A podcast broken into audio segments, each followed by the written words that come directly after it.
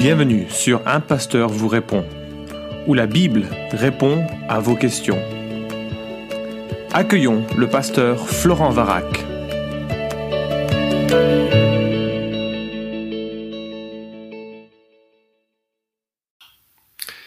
La question est posée, comment connaître la volonté de Dieu, faire la différence entre nos propres pensées et la pensée de l'Esprit Saint? Euh, C'est une très bonne question et très importante. Euh, elle, euh, elle est la cause de bien des tourments et bien des difficultés, et malheureusement de bien des séductions également. Je vais donner une réponse toute simple, et puis ensuite je vais la détailler. Mais cette question a une réponse catégorique, en tout cas dans ma perspective, telle que je comprends les Écritures, c'est que euh, la volonté de Dieu, elle est donnée dans la Bible. D'accord? La volonté de Dieu, elle est donnée dans la Bible. Euh, et dans cela, je veux souligner la volonté de Dieu, c'est la volonté morale. Et euh, euh, cette volonté morale, elle doit euh, cadrer ta vie. Qu'est-ce que Dieu veut pour toi? Ça se trouve dans l'Écriture. beaucoup de gens imaginent qu'il faut chercher une sorte de voix intérieure qui serait la voix du Saint-Esprit. Alors moi, ce que je remarque, c'est que effectivement, dans la Bible, il y a des gens à qui Dieu a parlé. Mais lorsque Dieu a parlé à ces gens, d'abord, ils avaient un rôle dans le grand schéma de la rédemption qui était majeur, et on n'a pas ce même rôle. Dieu a parlé à Abraham, mais nous ne sommes pas Abraham, nous ne lançons pas une lignée, nous ne faisons pas l'objet de la même promesse, nous n'avons pas, nous ne sommes pas au début du chemin de révélation et de rédemption que Dieu a voulu mettre en place. Dieu a parlé à un certain nombre d'individus euh, tout au long de l'Écriture, mais quand Dieu a parlé, c'était immanquable. Il n'y avait absolument aucun doute, et donc il ne faut pas s'inquiéter. Si Dieu veut nous communiquer quelque chose, il le fera en sorte que ce soit pas à interpréter, comme euh, des signes astrologiques ou comme je ne sais quoi, ce sera absolument précis. Et je pense, c'est non seulement exceptionnel, mais plutôt, euh, euh, plutôt ça se fait pas. En tout cas, les exemples que j'ai entendus de mes amis ne m'ont pas convaincu. Les seuls exemples qui seraient, euh, à mon sens, valides, c'est lorsque dans des contrées où, où il y a la persécution, où l'accès à l'évangile n'est pas si facile, j'ai entendu beaucoup euh, de fois où Dieu se serait révélé dans un rêve à quelqu'un, mais généralement, Dieu se serait révélé pour lui donner envie d'aller connaître euh, l'évangile et la personne de Christ, pas pour parler avec lui ou pour lui communiquer des choses euh, qui pour pour son quotidien. Donc, comment connaître la volonté de Dieu? En lisant la Bible. Là, c'est certain, tu auras la volonté de Dieu. Obéis à ce que Dieu dit, et pour tous les domaines où Dieu ne parle pas, tu as une grande liberté. Et je voudrais, avant de, détailler davantage, souligner également ce qui est dans l'arrière-plan de cette question, discerner entre la volonté de Dieu et notre propre pensée, ou notre propre pensée et la pensée du Saint-Esprit. C'est une bonne question parce que tout au long de la Bible, nous voyons des gens parler de la part du Saint-Esprit alors que Dieu n'a rien dit. Euh, c'est la marque fréquente des, euh, euh, des, des, faux prophètes dans, dans l'Ancien Testament, ou bien des tromperies des faux prophètes dans l'Ancien Testament. Par exemple, en 1 roi chapitre 13, Dieu parle à un jeune prophète, et malheureusement, quelqu'un vient le voir en disant, moi aussi, je suis prophète comme toi, un ange m'a parlé en ces termes, et ce qui se passe, la suite du récit nous montre, c'était pas du tout un, vrai prophète, c'était un menteur, un vieux prophète. Euh, je ne sais pas pourquoi il a agi ainsi, mais euh, malheureusement, Dieu punit ce jeune prophète d'avoir écouté quelqu'un euh, qui n'aurait pas dû être écouté. Néhémie, heureusement, avait du discernement. il s'est aperçu que celui qui prétendait avoir été envoyé par Dieu, bah, Dieu ne l'avait pas envoyé. Vous pourrez, tu pourras lire ça en Néhémie chapitre 6, verset 12. Il y a parfois des gens qui prennent leur pensée pour la pensée euh, du Saint-Esprit. Et Jérémie euh, est vraiment en colère contre ces personnes parce qu'il était lui le seul vrai prophète, avec des centaines de faux prophètes autour de lui. Et en Jérémie 5.13, il, il est dit, les prophètes ne sont que du vent, personne ne parle en eux, euh, personne ne parle en eux. Et il y a plein d'exemples où ils ne font que, ben, que prendre leur imagination pour des prophéties. Même chose en Ézéchiel chapitre 13 verset 6. Leurs visions sont vaines, leurs divinations mensongères. Ils disent oracle de l'Éternel, or l'Éternel ne les a pas envoyés. Ils font espérer que leur parole s'accomplira, Les visions que vous avez ne sont-elles pas vaines et les prédictions que vous prononcez ne sont-elles pas mensongères? Vous dites oracle de l'Éternel, or je n'ai point parlé. Eh bien, ainsi parle le Seigneur l'Éternel, puisque votre parole n'est que vanité et que vos visions ne sont que mensonges, eh bien me voici à présent contre vous. Euh, c'est des, des, paroles très très fortes et qui nous invitent à ne pas prendre notre imagination ou notre pensée comme euh, la pensée de Dieu. Je me souviens dans une réunion de prière dans un, un camp, une personne qui venait régulièrement euh, aux réunions de prière en, en évoquant les images qu'il avait dans sa tête, le, des paysages, et qui précédait ça, euh, comme le Seigneur disait, mais c'est, toutes les pensées que nous avons ne sont pas des, des pensées dignes de Dieu ou qui reflètent Dieu.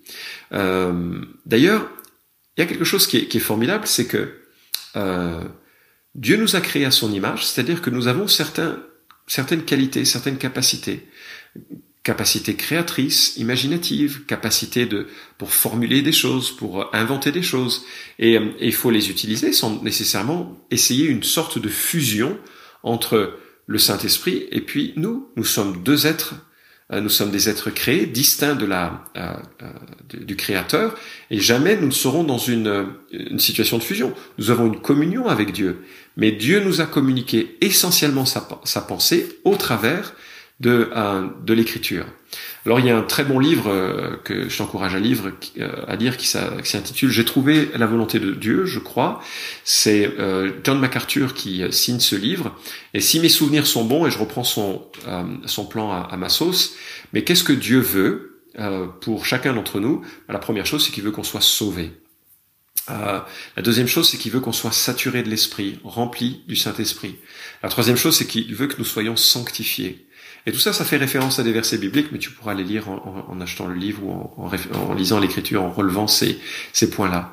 Dieu veut également que nous soyons soumis, soumis à nos parents, soumis à nos autorités, euh, sauf bien sûr si elles exigent de nous des choses qui sont contre l'écriture. Dieu veut que nous souffrions. C'est sa volonté que par la souffrance, nous réduisions au silence ce qui demande raison de l'espérance qui est en nous. La souffrance fait partie du chemin avec Jésus-Christ. Dieu le veut. Euh, et Dieu veut que nous soyons sans cesse en train de rendre grâce. Euh, euh, Dieu veut que nous puissions avoir une, reconnaissance qui s'exprime régulièrement et continuellement. Parce que finalement, Dieu s'attend à ce que nous menions une marche par la foi. Pas en écoutant des commandements directement. Hein. Dieu veut pas que nous soyons comme un, comme un cheval hein, qui nous, avec un mort à droite ou un mort qui nous tire à gauche. Hein, c'est les paroles du, du, psaume 32. Dieu exprime sa pensée en nous donnant un cadre de vie. Et au sein de ce cadre, nous avons toute liberté. Euh, et c'est formidable. Nous avons la, euh, la liberté de, de, de, de, faire des projets, nous avons la liberté de décider de faire des voyages, euh, de choisir une profession. Euh, alors, c'est une marche par la foi, c'est une marche aussi pleine de sagesse que Dieu veut que nous ayons. Euh, je te donne un exemple. imagine que tu te poses la question, mais Seigneur, qui je dois épouser? Alors, qu'est-ce, quelle est la volonté de Dieu pour ton conjoint dans la Bible? Eh bien, voilà ce que la Bible dit. Le conjoint doit être un être de sexe opposé. Le conjoint doit être né de nouveau, c'est-à-dire partager ta, ta foi. C'est pas une question de, racisme religieux, c'est une question toute simple d'avoir des valeurs en commun, d'avoir quelque chose de fort à partager, euh, d'avoir des euh, une référence en, commun. Et Dieu s'attend à ce que tu t'attendes ou t'abstiennes de relations sexuelles avant le mariage. C'est quoi la volonté de Dieu? Eh ben, quand tu es selon ces critères-là, ben, le choix de ton conjoint après va faire partie de, ben, de ta liberté. Et peut-être que tu vas apprécier la personnalité de telle sœur si t'es un garçon, tel frère si t'es euh, une fille, euh, plutôt qu'une autre, et que c'est totalement dans tes prérogatives de faire ce choix et d'en assumer les conséquences. C'est ton choix auquel tu dois réfléchir avec, avec sagesse. Tu dois respecter les critères moraux et si tu agis selon ces critères moraux, tu as une grande liberté d'action et une grande responsabilité également dans ces, dans ces actions-là. Prenons un autre exemple, et je crois que la question a été posée. Euh, est-ce que Dieu veut que je sois footballeur euh, professionnel? Ben, euh, est-ce que Dieu le veut? Ça, tu ne le sauras qu'après, parce qu'effectivement, Dieu a une volonté qui décrète tout ce qui a lieu, et si tu deviens footballeur professionnel, eh bien, c'est que c'était la volonté de Dieu. Mais c'est pas la bonne question. Euh, la bonne question, c'est d'être euh, quelqu'un qui, s'il a à cœur dans son désir d'être footballeur, bah, il doit réfléchir, est-ce que les gens disent que j'ai suffisamment de talent? Est-ce que je travaille euh, suffisamment pour atteindre le niveau qui, qui est nécessaire?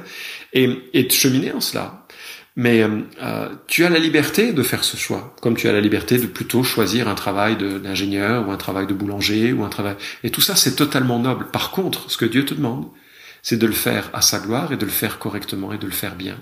Certaines professions sont incompatibles avec la gloire de Dieu, enfin certaines professions, tant bien qu'on puisse les considérer ainsi, parce qu'elles vont à l'encontre de la pensée morale de Dieu. Si tu posais la question est-ce que je peux être prostituée, la réponse est non. Dieu a déjà répondu à cette question. C'est pas un bon choix. Euh, euh, c'est pas un bon choix en tant que disciple de Jésus-Christ.